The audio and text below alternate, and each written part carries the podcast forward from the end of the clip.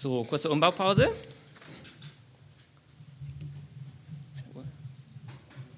Noch näher? Kannst du?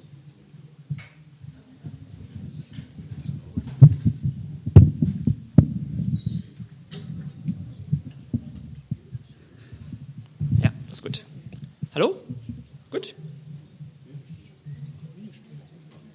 Ja, gerne.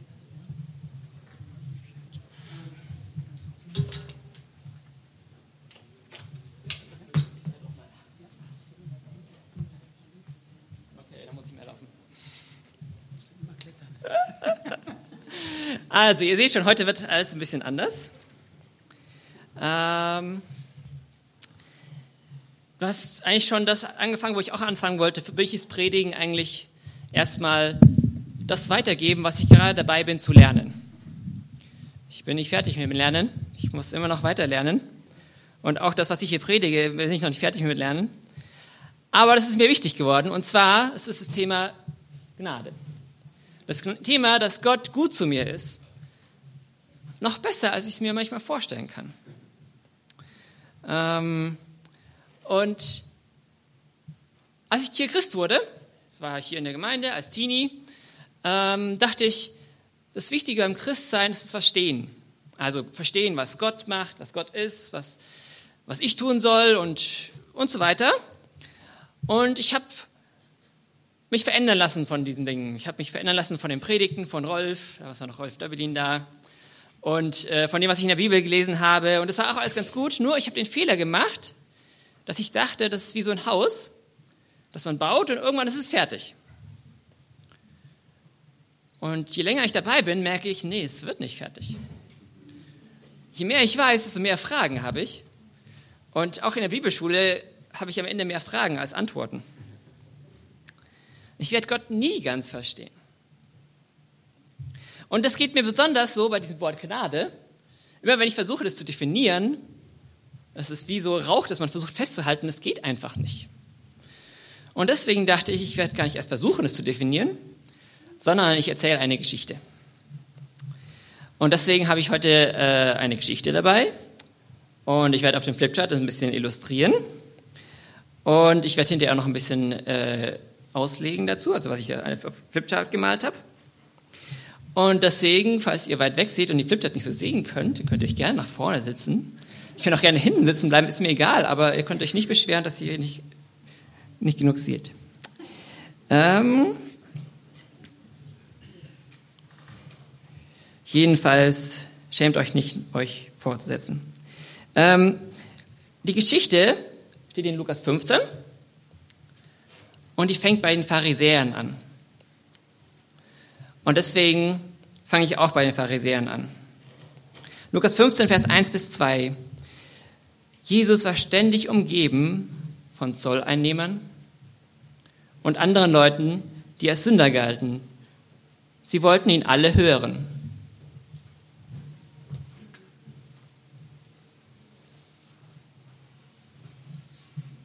Ja, das ist Jesus. Leute aus drum wollen die so unbedingt zuhören. Und vor allem, warum gerade diese? Also, also ich stelle mir da so vor, keine Ahnung, naja, so die Leute, die halt von der Gesellschaft irgendwie ausgestoßen waren. Genau, das ist ein gutes Wort. Und die Pharisäer und Schriftgelehrten waren darüber empört. Das ist Vers 2.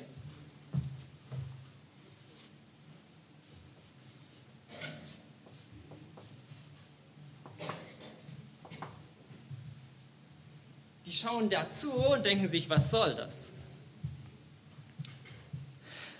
Irgendetwas ist komisch mit diesem Jesus. Er ist mitten unter diesen, ich weiß nicht, wie ich sie nennen soll. Ich traue mich fast nicht, es zu sagen, aber dieses Wort passt wohl am besten. Er ist mitten unter diesen Pennern. Ich meine, Obdachlose, Alkoholiker, Junkies, was auch immer. Dieser Abschaum der Gesellschaft, diese Müllhalle der Menschen. Und Jesus fühlt sich da wohl? Und sie fühlen sich wohl bei ihm? Ich meine, da stimmt doch was nicht. Ich meine, okay, es ist ja schon gut, dass jemand ihnen das Evangelium bringt und jemand, irgendjemand muss ja dahin gehen, sie missionieren, aber Jesus redet ja nicht nur mit ihnen. Jesus geht mit ihnen nach Hause, isst mit ihnen, streichelt die Schafe und manchmal spielt er sogar Schach mit ihnen. Ist das etwa Gott wohlgefällig? Ist das das, was das Gesetz verlangt? Wir sind doch die Gerechten. Er soll mit uns Zeit verbringen, nicht mit denen. Das sagten die Pharisäer, die Jesus beobachten. Sie haben schon viel von Jesus gehört und jetzt sind sie persönlich hingegangen, um ihn zu sehen. Und sie sind total verwirrt. Sie wissen nicht, was sie von ihm halten sollen. Und deswegen beschließen sie, wir gehen jetzt einfach zu Jesus und fragen ihn.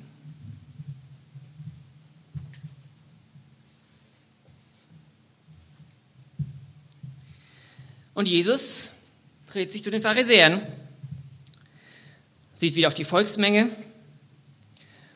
und setzt sich hin. Und die Leute von damals wissen, oh, er muss wohl echt etwas Wichtiges, etwas Wichtiges zu sagen haben, sonst würde er sich nicht hinsetzen. Alle setzten sich und spitzten die Ohren.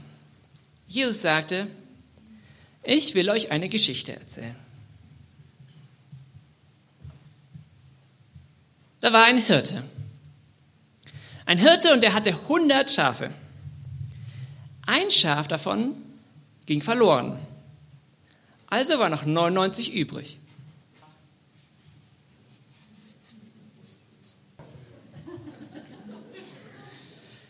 Als er zu Hause nachzählte und bemerkte, dass ihm ein Schaf fehlt, dachte er sich, naja, macht er nichts, ich habe ja noch 99 andere Schafe. Nein, natürlich nicht. Er stand auf, ging den Weg zurück, den er gekommen ist. Vielleicht hat sich das Schaf ja verlaufen. Oder es dachte, das Gras sei grüner auf der anderen Seite vom Graben. Mein Schaf ist verloren. Ich muss es finden.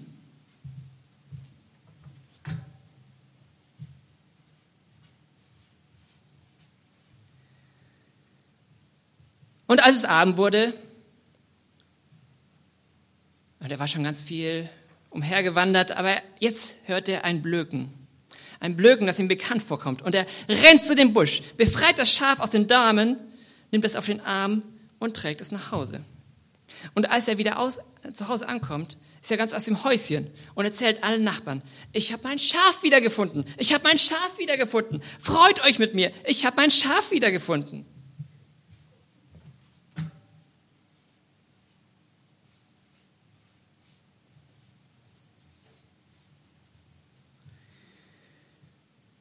Und so sagte Jesus, ja wirklich, ich sage euch, so freut sich der ganze Himmel, wenn ein Sünder umkehrt. Das ist Grund zur Freude. Freut sich der Himmel mehr als über 99 Gerechte, die schon immer zu Gott gehört haben. Gerechte? Die Pharisäer zuckten zusammen. Hatte Jesus ihnen vorher etwa zugehört? Sie schauten einander an und überlegten, was sie jetzt Jesus antworten könnten. Aber bevor jemand eine gute Idee hatte, redete Jesus weiter. Ich möchte euch noch eine Geschichte erzählen. Da war eine Frau, die hatte zehn Münzen. Aber als sie nachzählte, stellte sie fest, dass es nur noch neun waren. Eine Münze fehlte. Also steht sie auf durchwühlt den ganzen Boden, schaut hinter alle Möbel und unter alle Krüge und schließlich da ist sie, die verlorene Münze. Sie ist so aus dem Häuschen, sie erzählt allen Nachbarn, ich habe die Münze wiedergefunden, ich habe die Münze wiedergefunden, freut euch mit mir, ich habe die Münze wiedergefunden. Ja, wirklich. So freut sich der Himmel. So freut sich der ganze Himmel, wenn ein einziger Sünder umkehrt. Die Pharisäer stöhnten. Das hatten sie doch gerade. Das hatte Jesus doch schon mal gesagt. Hält er sie etwa für dumm? Aber Jesus redet einfach weiter. Ich möchte euch noch eine Geschichte erzählen. Da war ein Vater und er hatte zwei Söhne. einen älteren Sohn und einen jüngeren Sohn. Der jüngere Sohn ging zum Vater und sagte, wenn du stirbst, dann werde ich meinen Teil von all dem bekommen, was jetzt dir gehört. Ich will das Zeug jetzt schon haben. Wie muss sich der Vater wohl dabei gefühlt haben? Dem Sohn war das egal. Er bestand auf sein Recht und sobald er konnte, füllte er seinen Geldbeutel mit diesem Erbe. Und schon ein paar Tage später packte er seinen Rucksack und ging weit, weit weg. Er machte einfach genau das, worauf er gerade Lust hatte. Das Geld dazu hatte er ja. Eine Zeit lang zumindest. Bis er eines Tages pleite war. Wie sollte er weiterleben? Er suchte sich einen Job zum Geldverdienen. Aber die Wirtschaft sah gerade echt mau aus. Und schließlich fand er einen Job. Aber was für einen? Schweine hüten. Und dafür konnte er sich nicht mal satt essen. Ein Pharisäer konnte sich nicht mehr zurückhalten und rief, geschieht ihm recht, so eine Schande für die Familie. Jesus zögerte. Dann erzählte er weiter. Das war kein schönes Leben. Schweine. Und so fing der jüngere Sohn an nachzudenken. Wie gerne würde er das alles rückgängig machen. Hätte er doch nicht ganz so verschwenderisch gelebt. Hätte er doch vielleicht sich früher darum gekümmert, einen Job zu finden. Oder wäre doch gar nicht erst auf Reisen gegangen. Wenn er, wenn er sich das Erbe gar nicht erst auszahlen hätte lassen. Er sagte sich, jetzt ist es zu spät. Ich habe es voll verbockt. Aber vielleicht. Mein Vater ist ja ein guter Chef. Vielleicht, vielleicht gibt er mir ja einen besseren Job als das hier. Ich weiß, ich weiß, ich habe es nicht verdient, aber ich muss es probieren. Ich werde ihn ganz freundlich fragen. Ich werde ihn sogar siezen. Und wenn er mich wegscheucht, keine Ahnung. Aber alles ist besser als das hier.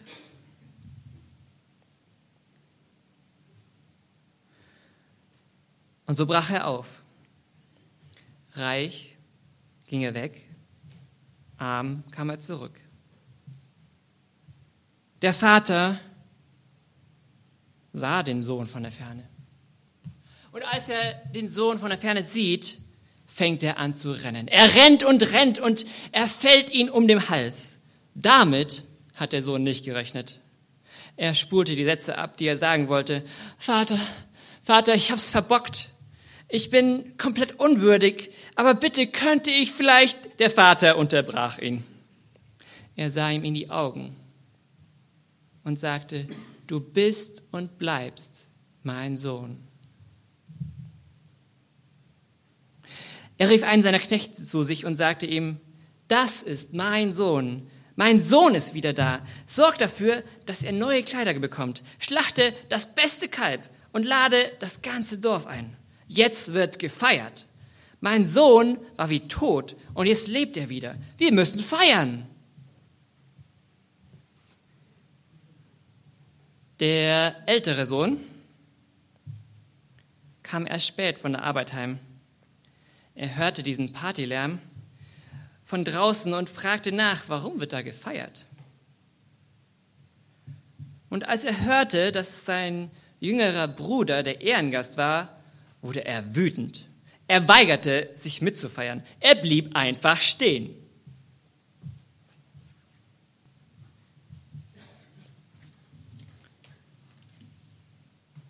Der Vater bekam das mit und ging nach draußen, um mit seinem älteren Sohn zu reden. Warum bist du so wütend? Das ist so ungerecht. Das ist so ungerecht. Ich schufte Jahr für Jahr für dich und für mich gibst du keine Party.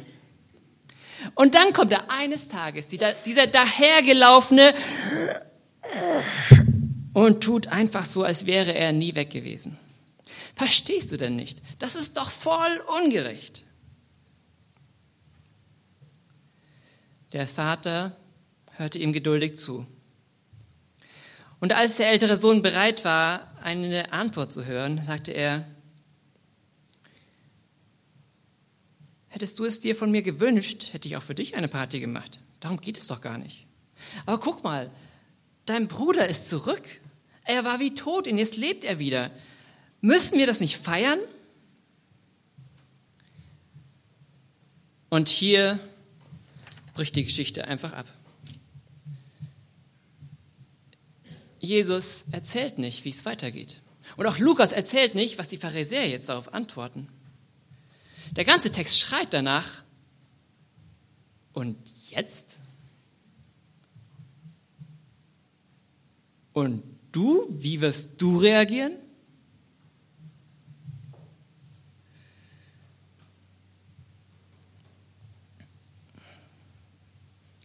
Neunundneunzig Schafe. 99 Schafe. Ich habe überlegt, was könnte heute ein Vergleich sein? Welchen Vergleich hätte Jesus genommen, wenn er heute diese Geschichte erzählt hätte? Und ich habe viel überlegt, aber das Beste, was mir noch eingefallen ist, sind vielleicht so Pullover. Wir haben viele Pullover und wenn wir einen Pullover finden, äh, verlieren, dann suchen wir natürlich ihn trotzdem. Nicht, weil wir jetzt unbedingt ihn brauchen, weil wir im Schrank keine Pullover mehr hätten. Ich meine, gut, wer hat schon 100 Pullover? Aber andererseits, wer hat schon 100 Schafe? Also von den Zuhörern, gut, Zolleinnehmer, die waren reich, die hätten es leisten können, aber was wollen sie mit Schafen? Die anderen hatten vielleicht so ein oder zwei Schafe. 100 Schafe? Darum geht es nicht. Die Frage ist, suche ich die Schafe wegen dem Materialwert? Nein weil es irgendwie das Schaf mir wichtig ist. Beim Pullover würde ich ihn suchen, weil ich ihn irgendwie, ja, weil ich ihn schön finde oder weil ich damit Erinnerungen verbinde oder wie auch immer. Und deswegen wird diese Geschichte mit dem verlorenen Schaf so oft erzählt bei den Kindern, um den Kindern zu sagen, hey, so wichtig bist du für Gott. Und das ist eine Aussage in dieser Geschichte. Aber wenn wir diese Geschichten zusammen sehen, gibt es dann noch eine andere Aussage. Denn das Ende der Geschichte ist nicht, dass das Schaf wiedergefunden wurde, sondern dass es eine Party gibt. Freut euch. Da ist eine Party im Himmel, weil das, der Sünder wieder gefunden wurde. Und wenn wir diese Geschichte anschauen, dann denken wir uns erstmal, das ist ein bisschen seltsam, äh, die Nachbarn einzuladen, nur weil man eine Münze wiedergefunden hat. Aber was wir vielleicht schon nachvollziehen können, ist, wenn wir uns über etwas freuen, dann wollen wir es irgendwie weitererzählen. Also spätestens, wenn wir dann das nächste Mal mit unseren Freunden zusammenkommen, dann erzählen, ah, ich will dir was erzählen, was, was ich erlebt habe. Das, äh, letztens ist mir das und das passiert. Und vielleicht sollten wir auch gemeinsam öfter solche Partys feiern. Also dieses sich freuen mit dem, was der andere erlebt hat. Römer 12, Vers 15 weint mit den Weinenden und freut dich mit den Freunden. Das ist vielleicht auch ein Aspekt von der Freudepredigt letzten Sonntag. Weint mit den Weinenden, hört, hört ihnen zu, klagt mit ihnen, betet mit ihnen, aber auch freut euch mit den Freunden, freut euch, dass es ihnen gut geht. In der zweiten Geschichte geht es dann um die Münzen. Da sind es dann plötzlich nur noch zehn Münzen und ansonsten ist die Geschichte eigentlich genau gleich aufgebaut. Die Münze geht verloren, wird wieder gefunden, freut euch und so freut sich der Himmel. Dann kommt die dritte Geschichte. Und hier merkt man, die Steigerung ist nicht nur in der Zahl. Ich meine, so ein Mensch ist ja deutlich wichtiger als so eine Münze.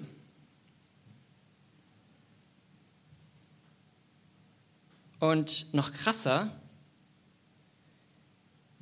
in der Geschichte vom verlorenen Sohn geht es ja nicht nur darum, dass der Sohn irgendwie verloren geht und wieder gefunden wird. Habt ihr gemerkt, wie unfreundlich der Sohn zu dem Vater ist? Sein Erbe auszahlen lassen, seinen eigenen Kopf durchsetzen, das muss voll die Schande gewesen sein für die Familie. Es ist damals noch Kollektivkultur und das können wir uns manchmal nicht so gut vorstellen. Aber was wir uns gut vorstellen können, ist vielleicht das finanzielle Aspekt davon. Wenn jetzt bei so einem Familienunternehmen ein Drittel einfach so verkauft werden muss, dann muss es auch erstmal finanziert werden irgendwie. Harte Zeiten, würde ich sagen.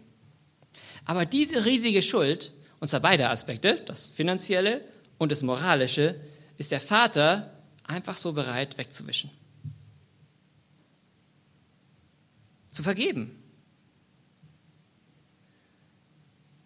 Gott vergibt uns einfach so. Durch Jesus sagt er, ich mache alles neu. Siehe, ich mache alles neu. Wir dürfen nochmal neu anfangen. Du bist und bleibst mein Sohn. Und bei der dritten Geschichte scheint es erstmal genauso aufzuhören. Da ist eine Party. Die Leute freuen sich. Der Vater freut sich und lädt alle ein, sich mitzufreuen, aber der ältere Bruder will nicht mitfeiern. Und mit welcher Begründung?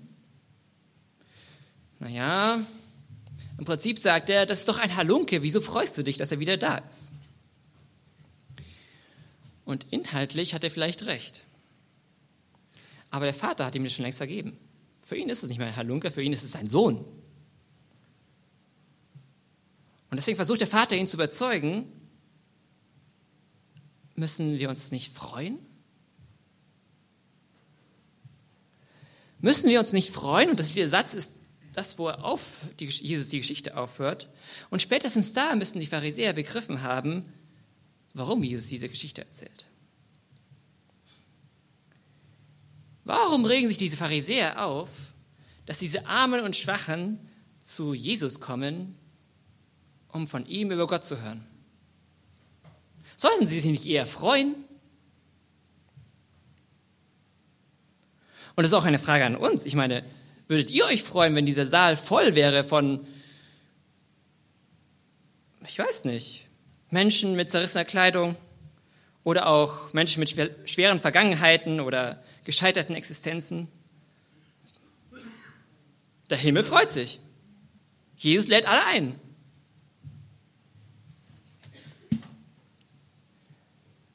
Vielleicht fühlst du dich aber auch eher wie der jüngere Sohn. Der jüngere Sohn, der feststellt, ich habe alles falsch gemacht. Oder einer von diesen hm, ja, Ausgestoßenen. Müllhalle der Gesellschaft. Ich kenne das Gefühl, irgendwie nicht ganz dazu zu gehören. Ich kenne das Gefühl, neben Leuten zu sitzen und sich zu denken, wenn der wüsste, was da drin in meinem Herzen ist. Da sind vielleicht Verletzungen oder Zweifel oder Angst vor etwas oder ich schäme mich. Und das alles, das sind Dinge, die uns vorsichtig machen. Bin ich hier wirklich willkommen? Und es sind Dinge, die uns davon abhalten, Gottes Liebe einfach so anzunehmen, so wie sie ist. Und an solche Leute, wenn du dich so fühlst, möchte ich dir an dieser Geschichte zeigen, bei diesen 100 Schafen, bei den zehn Münzen, bei den zehn und bei den zwei Söhnen, ging es in keinem Augenblick darum, ob es sein Eigentum war. Der verlorene Sohn war immer noch sein Sohn. Das verlorene Schaf, natürlich ist es immer noch das Schaf von dem Typen, der, dem dieses Schaf gehört.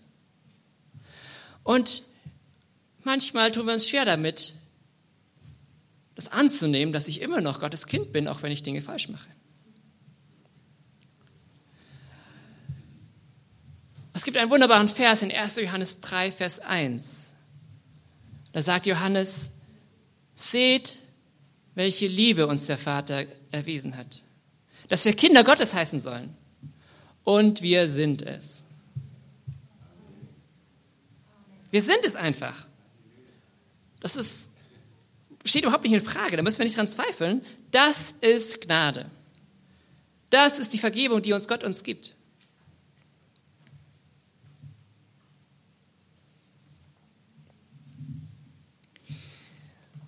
Ich habe noch ein Experiment mit euch vor. Und zwar, ich habe am Anfang gesagt, es geht ja weniger um, oder es geht nicht nur um Verstehen, sondern es geht ja auch darum, dass mein Herz versteht. Und deswegen möchte ich mit euch einen kleinen Bibliolog machen. Und das Ziel von dieser Methode ist, sich in die Figuren hineinzuspüren zu können, sich damit identifizieren zu können. Eigentlich wie im Theater, dass man eine Rolle übernimmt und da geht es dann gar nicht mehr um, um richtig oder falsch, sondern einfach so, was, was würdest du an seiner Stelle machen? Und deswegen lade ich euch ein, in diese Rolle einzusteigen und nachzufühlen, was würdet ihr an, an seiner Stelle denken oder fühlen. In dieser Geschichte vom verlorenen Sohn bist du der ältere Sohn. Der ältere Sohn, der gerade von der Arbeit heimkommt und erfährt, dass sein Bruder wieder da ist. Wie fühlst du dich? Was denkst du gerade? Was würdest du an, an seiner Stelle denken? Und ihr dürft es gerne reinrufen und ich werde das wiederholen und versuchen, das in, in eurem Sinne wiederzugeben. Und wenn das nicht so ist, dann dürft ihr mich gerne korrigieren. Was fühlst du als älterer Bruder?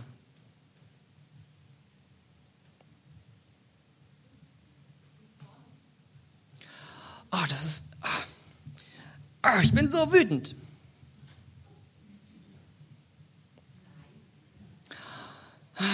Das ist so gemein. Der ist irgendwie viel. Der kriegt das ganze Geld wieder und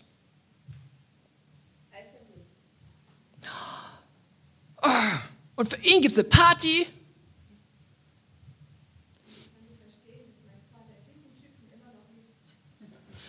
Ich verstehe das gar nicht. Warum liebst du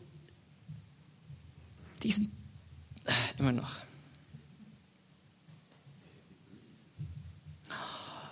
Gib ihm mal das, was er verdient, bitte.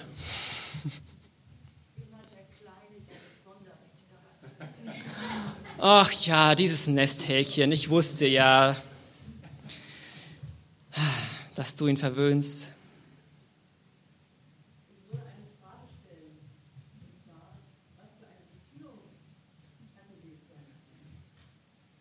Wie würdest du den Vater fragen?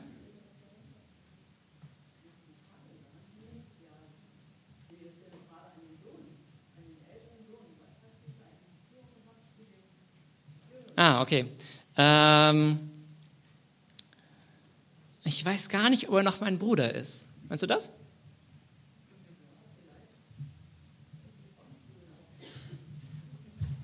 Ich würde denken, dass der Jüngere sich alles erlauben kann, dass der Vater ihn mehr liebt. Ah ja. Dieser Schnösel, wenn, wenn ich das jetzt gemacht hätte, dann hättest du nicht so reagiert. Ich komme zu kurz hier.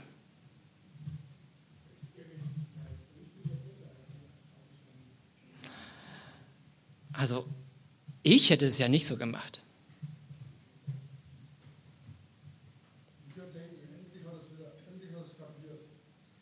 Wer hat es kapiert?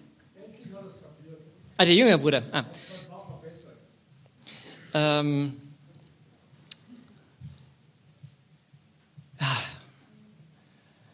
Ich habe so lange darauf gewartet, aber er hat es endlich eingesehen.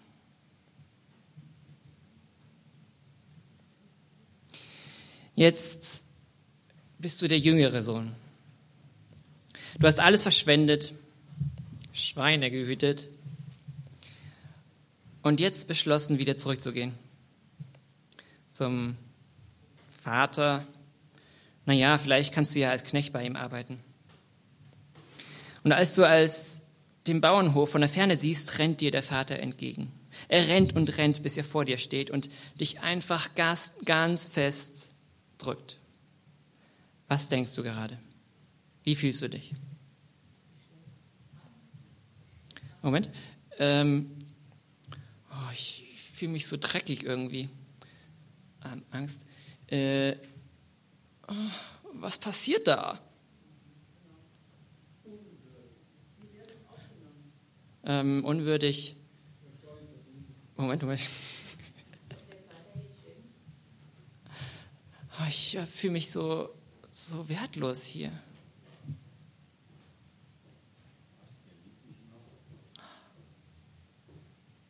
Der liebt mich immer noch? Ich würde denken, er umarmt mich jetzt, aber vielleicht kommt nachher noch eine Schimpferei. Ja, ja, jetzt, jetzt drückst du mich, aber wer weiß, was, was du dir in einer Stunde denkst oder einen Tag oder eine Woche. Ah, Gut, dass mein Vater noch da ist.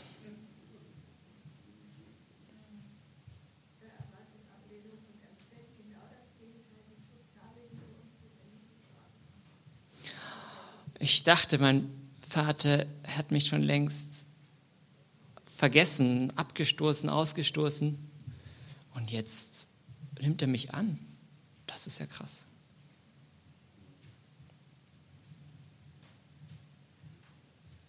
Was sagen die Leute, wenn ich wieder nach Hause komme? Hm. Ähm, ich fühle mich. Das ist. Was, was mache ich hier eigentlich? Was, was werden die anderen darüber denken? Und wie, wie soll ich hier wohnen? Was, was sagen die Leute aus dem Dorf?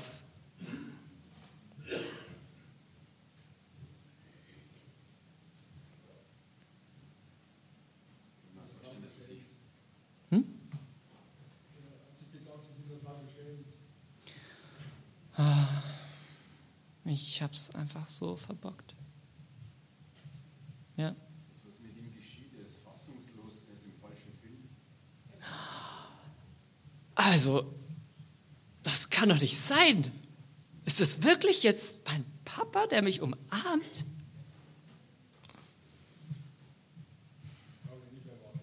Das, das hätte ich mir nie gedacht. Ich würde mich freuen, dass mich umarmt, trotz dem Schweinegeruch und wahrscheinlich dem Schmutz. Boah, ich bin ja so dankbar, dass du mich nicht abgelehnt hast, nur weil ich stinke. Und jetzt bist du immer der jüngere Sohn. Nach einer gefühlten Ewigkeit hat der Vater dich losgelassen und zu dir gesagt, du bist und bleibst mein Sohn. Du siehst in die Augen des Vaters. Was siehst du da? Liebe, Dankbarkeit, Freude, Annahme, Vergebung, bedingungslose Annahme, herzliches Erbarmen, ja.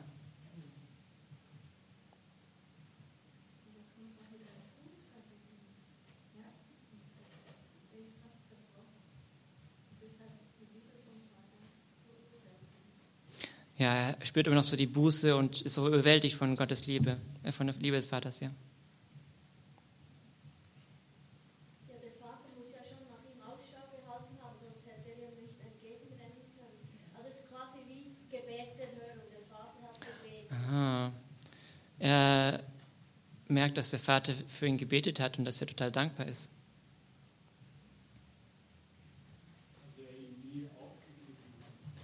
Dass der Vater ihn nie aufgegeben hat, ja.